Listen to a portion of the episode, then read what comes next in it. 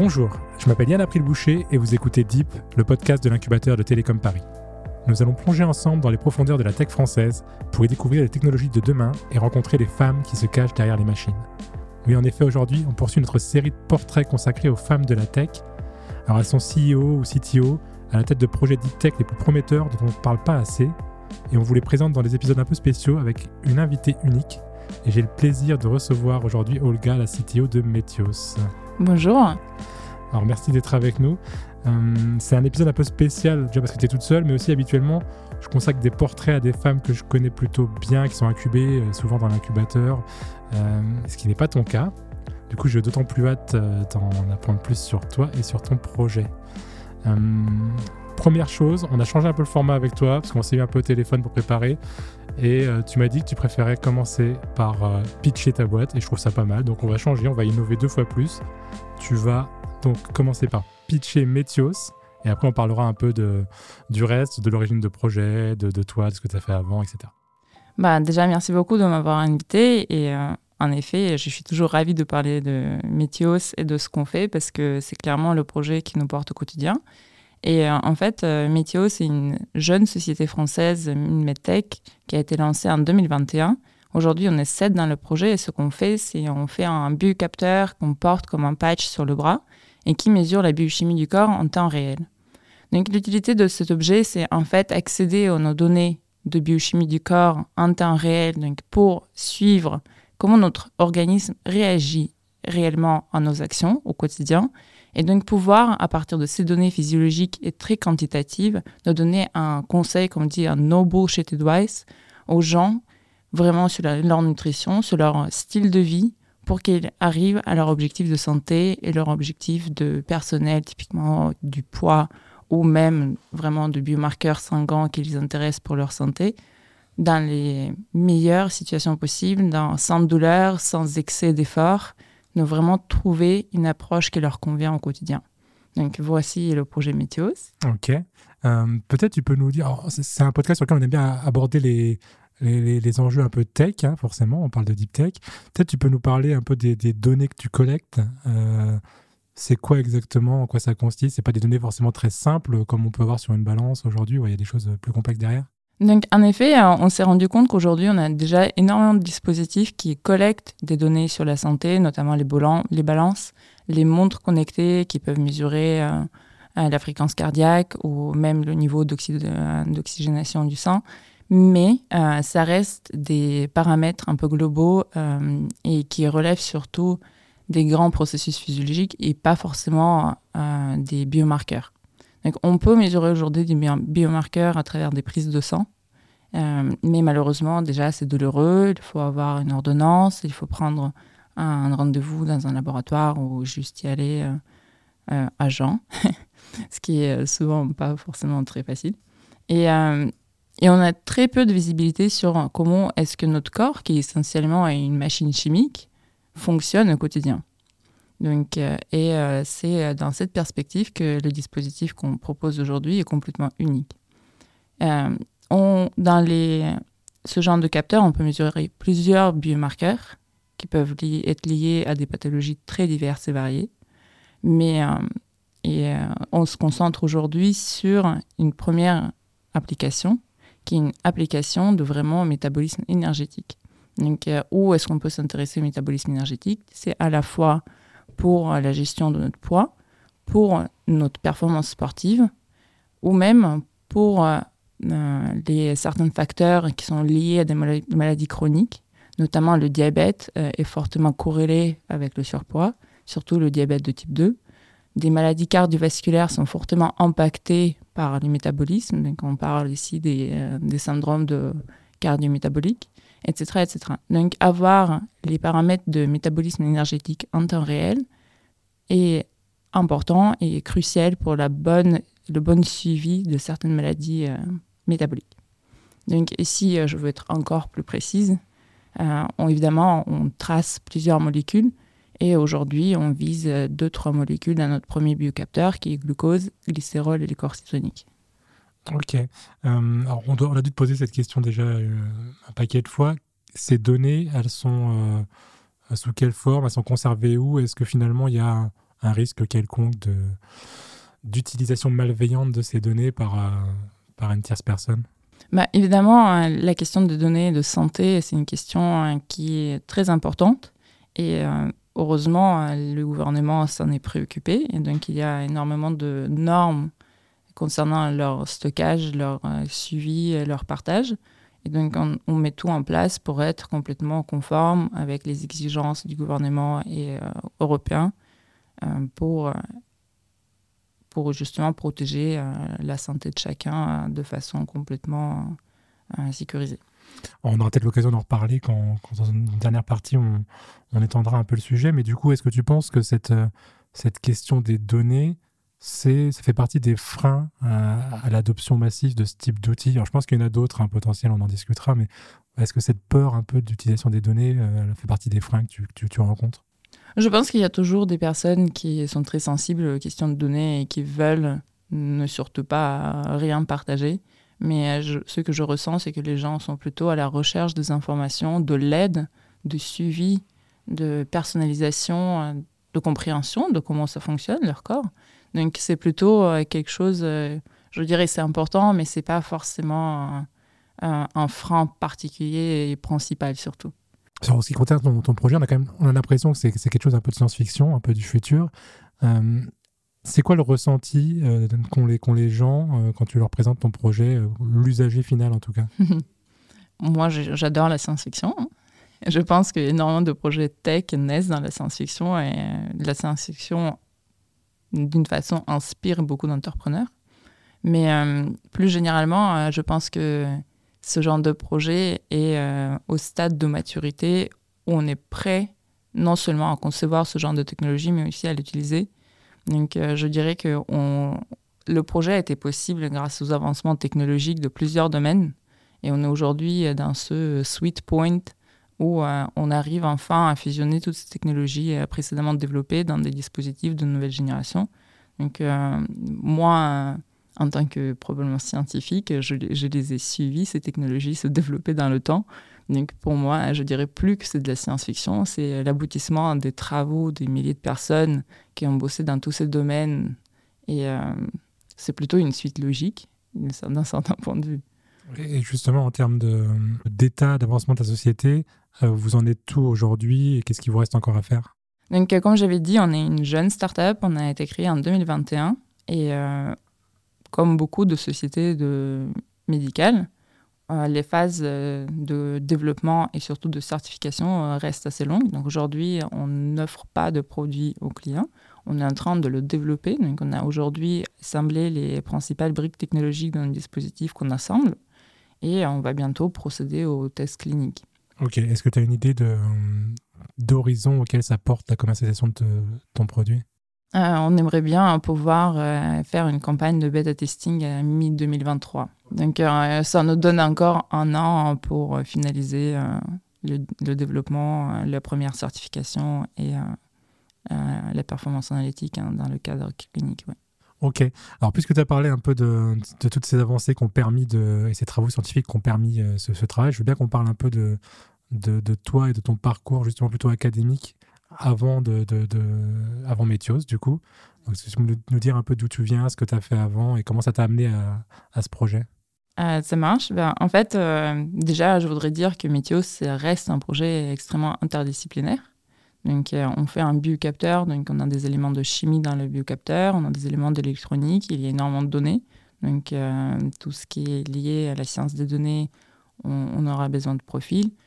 Euh, évidemment, c'est une société avec une importance médicale, donc il y a tous les aspects réglementaires. Donc, on réunit tout un panel d'experts des domaines différents.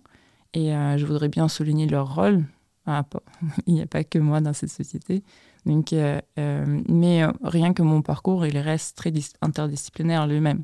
moi, moi-même, je suis physicienne de formation. J'ai intégré l'école polytechnique en 2009 et l'école polytechnique offre une formation très interdisciplinaire par définition parce qu'on est forcé à prendre plusieurs matières durant notre cursus.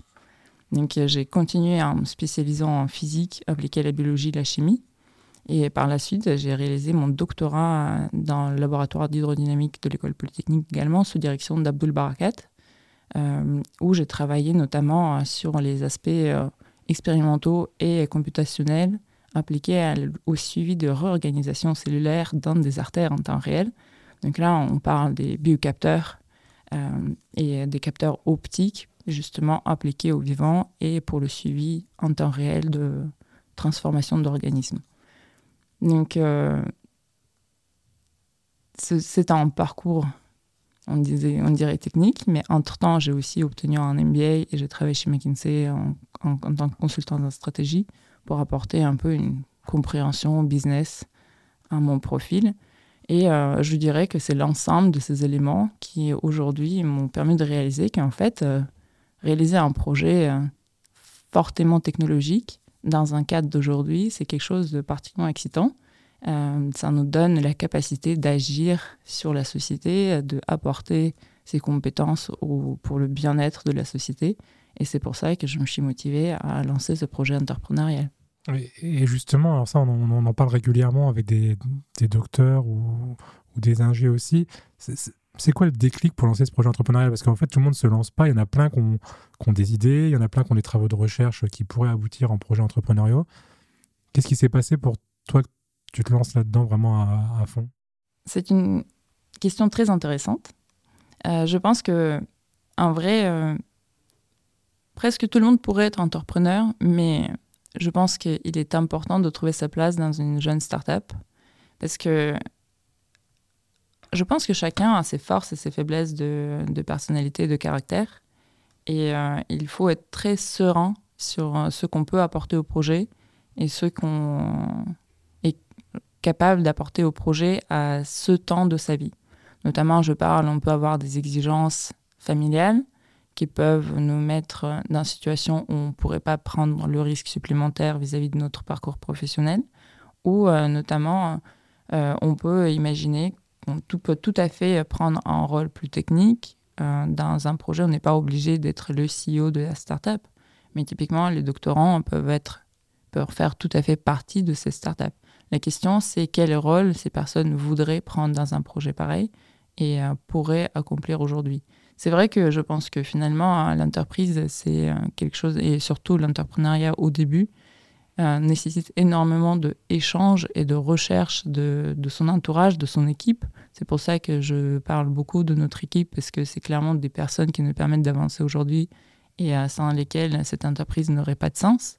Donc vraiment, euh, comment est-ce que chacun trouve sa place Et peut-être parfois, quand on est tout seul, on sort de notre test tout seul, c'est très difficile de imaginer comment est-ce qu'on tout seul peut agglomérer cette équipe. Donc peut-être on n'est pas forcément les, les mieux entourés pour se lancer tout de suite, mais si on rencontre des bonnes personnes, on pourrait tout à fait se lancer euh, et, euh, par exemple, décharger une certaine partie de recherche d'équipe à son partenaire. C'est intéressant ce que tu dis pour les, pour les, les, jeunes docteurs ou les, les, doctorants qui nous écoutent de se dire qu'en effet, il n'y a pas une voie unique euh, en sortie euh, de thèse, euh, de soit faire de la recherche, soit lancer sa boîte. En effet, on en a quelques-uns des, des, qui rejoignent des startups avec des rôles en général super intéressants. On trouver les personnes qui vous font confiance et, pour lesquelles vous avez de la valeur à apporter. Je pense que c'est essentiel. Ok, donc ça c'est ton parcours, c'est la création de Métios. Je veux bien qu'on qu'on reparle un peu de, ton projet, mais qu'on le remette dans le contexte un peu euh, plus large qu'est euh, la société actuelle. Tu nous disais que ton, ta première version, elle sert surtout du coup pour tout ce qui est euh, gestion, donc dépenses énergétiques, donc liées au poids, à différentes maladies, éventuellement sportifs. ça, c'est un choix que vous avez fait parce que techniquement, technologiquement, c'était le plus évident ou il y avait d'autres raisons? En vrai, il y avait plusieurs raisons. Déjà, une raison personnelle de mon associé, parce que donc, euh, j'ai commencé, euh, l'entreprise a commencé par notre euh, rencontre. mon associé, c'est également un, polytechnicien qui avait déjà cofondé une boîte avant qui s'appelle Vandercraft, qui fait des exosquelettes pour les personnes en fauteuil roulant. Et pendant sa première aventure, Alex, donc mon associé, il avait pris 20 kilos. évidemment, c'était un moment pas forcément agréable de sa vie de réaliser ça. Et donc, il a pris pas mal de temps pour pour se, se, débarrasser de ce poids qui le mettait vraiment en douleur personnelle et physique. Hein, comme quand elle le décrit, euh, c'est l'essoufflement qu'on expérience vite. Et surtout, c'est le médecin qui nous envoie à cardiologue tandis qu'on a à peine 30 ans. Donc, euh, en tout cas, elle l'a vécu de façon assez douloureuse et euh, il a cherché énormément les solutions pour comment est-ce qu'on peut perdre du poids de façon vraiment euh, pérenne, sans faire les cycles de yo-yo où on perd du poids, on en regagne tout de suite, on en repère et c'est infernal. Donc euh, lui, quand on s'est rencontrés, il m'en a parlé. Et en fait, l'idée, c'était, bah, ça serait cool d'avoir un capteur qui te dit si ce que tu manges maintenant, quel est son impact, comment est-ce qu'on peut moduler légèrement nos repas pour être dans la bonne progression. Et moi, je lui ai dit, bah, écoute, on peut tout à fait créer un capteur. Donc, euh, parce que j'avais travaillé sur les capteurs, c'est comme ça que notre euh, euh, projet est né, donc à, partir d'une motivation personnelle. Et en fait, quand on en parle avec les gens, tout le monde souffre de ces problèmes de yo-yo, de, de flou absolu, des conseils complètement contradictoires. On peut citer plein d'Instagrammeurs qui racontent une chose, ensuite les pubs pour autre chose les suppléments alimentaires qui vendent du rêve, mais en vrai, il n'y a pas de pilule magique. C'est vraiment un travail qu'on fait sur soi au quotidien. Donc, euh, et euh, par contre, il faut vraiment essayer de comprendre comment est-ce qu'on peut trouver ce niveau de travail qu'on pourrait soutenir à long terme, supporter à long terme dans notre vie quotidienne versus le résultat qu'on veut obtenir. Mais bon, finalement, on se rend compte que ce, ce, choix que vous avez fait est, est finalement aussi un impact plus large d'un point de vue sociétal parce que bah, j'ai pas les chiffres, mais on voit tous très bien que le problème d'obésité, de, de, surpoids, c'est un des problèmes majeurs de la société actuelle d'un point de vue santé. Euh, si on exclut euh, toutes les crises successives, euh, virus qu'on vient de passer, est-ce que ça, c'est quelque chose que vous mettez en valeur dans, bah, justement dans, les valeurs de la société que vous portez auprès de, des partenaires, des investisseurs, comme quoi votre société, elle va avoir un vrai impact et pas juste finalement servir à des gens qui, souhaitent faire un régime de confort. Quoi. en fait, à la fois, le régime de confort, comme vous l'appelez, c'est déjà vraiment un élément qui est crucial pour la santé en général. Donc, j'ai commencé par dire que, en fait, le surpoids est un des facteurs clés de risque cardiovasculaire. Et aujourd'hui, mine de rien, malgré tous les efforts qu'on a fait en cardiovasculaire, la majorité des gens dans le monde occidental meurent quand même des maladies cardiovasculaires. Si on prend aujourd'hui la France, la France est un rare pays où les cancers dévancent euh, les maladies cardiovasculaires en, termes de mortalité. Néanmoins, aujourd'hui, on observe que typiquement chez les femmes plus jeunes que 65 ans, le taux de euh, maladies cardiovasculaires augmente et a une progression de 25% euh, sur la dernière décennie, tandis que ces chiffres baissent pour les hommes. Donc en fait, on a aujourd'hui une maîtrise rien que de risque cardiovasculaire qui reste relativement importante, mais qui aussi pourrait être optimisée. Et quand on dit la prévention en général, donc la prévention euh, qui pourrait aider à désengorger des hôpitaux, qui pourrait en fait nous aider nous-mêmes à vivre plus longtemps en meilleure santé et euh, arriver une retraite encore tout en forme pour pouvoir enfin entamer le voyage dont on a toujours rêvé. Typiquement, euh, je pense que euh, le passage passe par la prévention, y compris la prévention holistique, donc, qui prend en compte la maîtrise de poids, la maîtrise de notre niveau de glycémie pour prévenir le diabète ou le diabète de type 2. Donc, tous ces éléments, euh, finalement, impactent notre corps dans son intégralité, parce que le corps, il faut le prendre comme une unité complète où chaque sous-partie fonctionne en collaboration avec des autres. Et quand on, pour éviter de soigner un organe de façon aiguë, probablement on devrait commencer par soigner notre corps en entier en prenant le métabolisme en compte. Ok, et c'est quoi les, le potentiel de cette technologie que tu développes euh, au-delà de ce dont on parle sur le suivi des dépenses énergétiques, etc. Ça peut aller jusqu'à où? Bah, En fait, euh, nous, on a réfléchi à justement à quelle autre pathologie on pourrait adresser. Évidemment, euh, le cardiovasculaire est très intéressant pour nous, y compris parce que j'avais raconté une histoire personnelle d'Alexandre, mais moi aussi j'ai une histoire personnelle parce que j'ai perdu mes deux parents aux maladies cardiovasculaires. Et donc, je sais que moi-même, je, fréquente un risque cardiovasculaire très important. Donc, euh, on voudrait s'adresser aux marqueurs typiquement de dégradation cardiaque, donc de, crise euh, cardiaque, pour diagnostiquer au plus vite ces crises-là. Ensuite, on pourrait imaginer d'avoir des applications en néphrologie, euh, on, on s'intéresse beaucoup à la santé féminine, comme j'avais dit, la, santé féminine aujourd'hui. Pour les femmes, on, voit une augmentation des risques cardiovasculaires à, à l'âge de plus en plus jeune. Donc, euh, il y a clairement une différence de prise en charge aujourd'hui des femmes et des hommes euh, qui malheureusement est historique, mais dont les médecins sont de plus en plus au courant, mais probablement les femmes elles-mêmes ne le sont pas. Donc on pourrait euh, adresser les problématiques qui sont liées à la santé féminine plus particulièrement avec des programmes spécialisés, avec des marqueurs spécifiques et un accompagnement évidemment euh, qui serait plus ciblé. Donc euh, c'est en fait on crée une plateforme sur laquelle on pourrait effectuer tout un, toute une panel de mesures et qui pourrait aider plusieurs services médicaux euh, dans leur prise en charge des patients et suivi du patient. Euh, finalement, l'idée, c'est de rendre le patient relativement autonome euh, dans le suivi de lui-même, de compréhension de son corps pour qu'il doive aller voir le médecin le plus rarement possible et surtout pour éviter toute crise aiguë qui pourrait l'amener à l'hôpital, donc pour éviter ces éléments pour que le patient justement puisse continuer sa vie en meilleure santé au quotidien et jusqu'à très longtemps. Ok.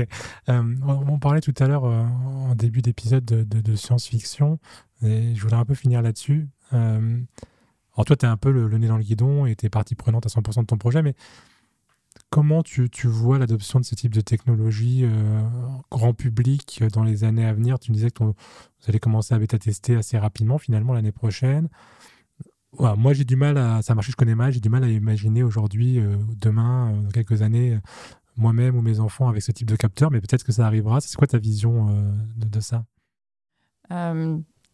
J'espère que ça arrivera parce que je pense qu'on en a vraiment besoin. je ne sais pas comme toi, mais moi, j'aimerais bien vraiment comprendre comment mon corps réagit et j'observe que chez moi, typiquement, avoir le, ce, ce, genre de retour sur son corps euh, aide énormément à comprendre comment elle fonctionne et en fait quelles petites modifications on peut faire pour avoir énormément d'impact.